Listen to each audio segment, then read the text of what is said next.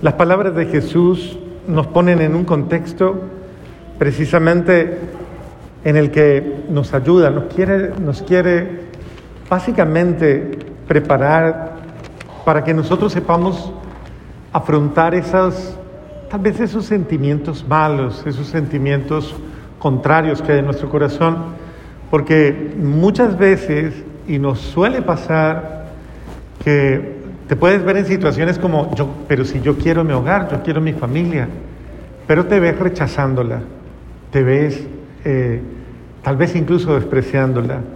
Y muchas veces dices, pero si yo amo mi hogar, amo mi familia, pero te encuentras con un sentimiento tal vez de agotamiento, tal vez de cansancio, tal vez de, eh, no sé, de rutina y tal vez muchas veces eh, de choque, de choque.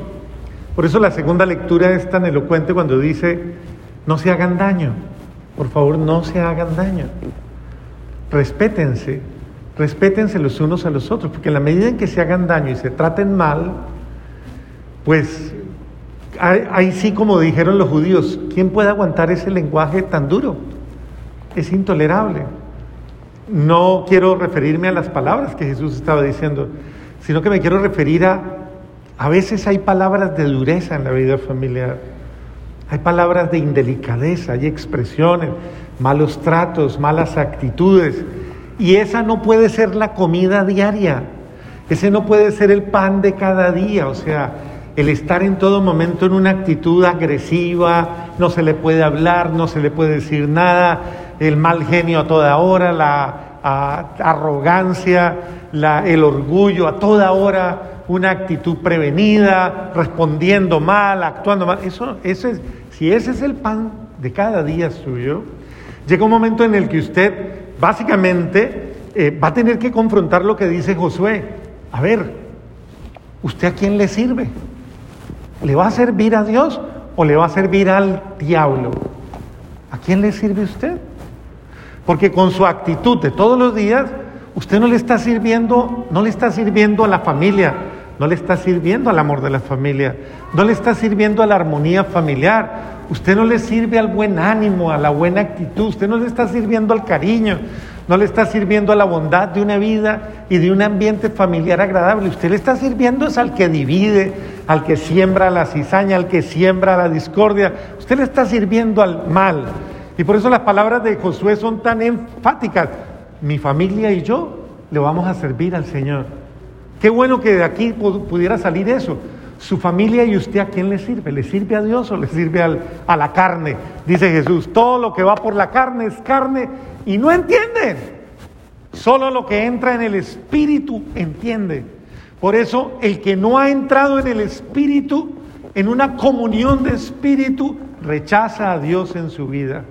Así como los apóstoles, rechaza la oración, rechaza tener un momento de, vida espiritual, rechaza el diálogo familiar, rechaza la corrección fraterna, rechaza el, que haya momentos incluso en la vida familiar de conversaciones más profundas, de sanación de relaciones, rechaza porque la carne es carne y siempre en la carne se queda el orgullo, la soberbia, el ego y todas esas cosas cambio, el que sabe entrar en el Espíritu de Dios y sabe doblegar su ser y sabe entrar en un espíritu de perdón, de comprensión, de, acogida, porque es básicamente eso, de acogida. Jesús dice, mi comida, mi carne es verdadera comida y mi sangre verdadera bebida. ¿Eso qué quiere decir? Que siempre que dos cristianos creyentes se reúnen a compartir, hay comunión plena, comunión de amor, comunión de vida. Se comulgan el uno al otro, así como la misa es comunión. Yo no puedo venir a la misa con sentimientos malos, con el corazón malo, enfermo, teniendo rabias, peleas.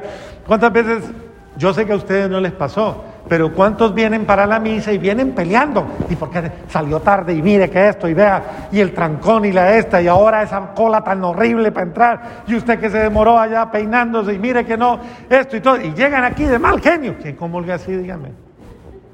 Yo sé que a ustedes no les pasa eso, porque ustedes son como ángeles, pero bendito sea Dios, pero... Entonces, ¿qué nos alimenta? Entonces, mi rabia, mi mala esto, mi, mi incomodidad, entonces llegamos, claro, estamos mal. Y el Señor dice, no coma eso, o sea, no se alimente de eso. Aliméntese más bien. Por eso es importante que ahorita el alimento sea el perdón, el cariño. Si dijimos algo malo en el camino y peleamos, más bien ahorita usted en silencio en el oído le dice, perdónenme. Coma amor, coma reconciliación. Dígale, mire, es que yo soy un tonto, yo soy una tonta. A veces digo bobadas. No me haga caso. La delicadeza, el respeto, el cariño. Por eso, ¿qué es lo primero que dice el apóstol San Pablo hoy? Maridos, sométanse a sus mujeres. Así dijo, ¿cierto? ¿Dijo así o no? ¿No? Así dijo, yo escuché, ¿no? Maridos, amen a sus mujeres, ámenlas. Sí, claro. Pero ámenlas como? Como Cristo amó a su iglesia, como Cristo la amó, hasta dar la vida por ella hasta dar la vida por su mujer. Y la mujer inspirada en eso dice, es que si este hombre da la vida por mí, yo, si yo bajo la cabeza, claro que sí. Es que si da la vida por mí, yo... No, es que así sí es bueno dialogar, ¿sí o no? así sí la cosa funciona. Entonces, mire, tiene que ser mutuo, es una propuesta mutua y en ese sentido se encuentran las voluntades buenas. Dios es bueno. Gustad y ved qué bueno es el Señor. Gusten y vean qué bueno es el amor de Dios. Amarnos con el amor de Dios es bueno. Sáciense con el amor de Dios, llénense con el amor de Dios y no se exasperen mutuamente, no se hagan daño. Todo el mundo tiene un límite, todo el mundo tiene un límite. Y hay gente que le, perdón, le encanta llevar al otro hasta el límite. Ya cuando ya revienta, ahí sí ya que calma y dice, ay no, ya, ya le saqué la rabia al máximo.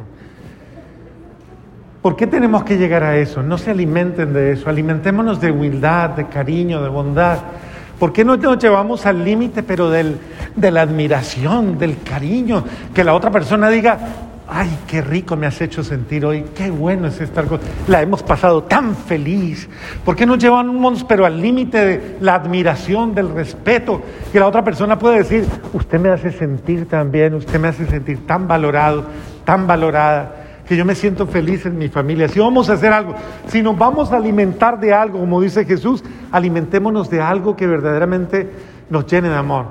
Por eso Jesús dice, y el que lo haga, hágalo de buena voluntad no esté conmigo porque le toca. De hecho, él, en una actitud de, libertad, le pregunta a los apóstoles, ¿y usted también me quiere dejar? Pregúntele a, su pareja o el de al lado, dígale, ¿y usted también me quiere dejar? Pregúntele. No, no, no le, no le, no peleen ahora ni nada de eso, ¿no? Pues me dicen, padre, usted siempre que pregunta hace pelear las parejas, esos se agarran a golpes ahí, codazos, puñetes pellizcos, de todo. Yo, esa no es mi intención. Solo pregúntele con suavidad, ¿usted también me quiere dejar? ¿Ya se cansó de mí? No, yo creo que, que todos podamos reencontrarnos en ese amor de Dios y disfrutarnos y alimentarnos de Él, porque solo Él tiene palabras de vida eterna. Amén. renovemos nuestra fe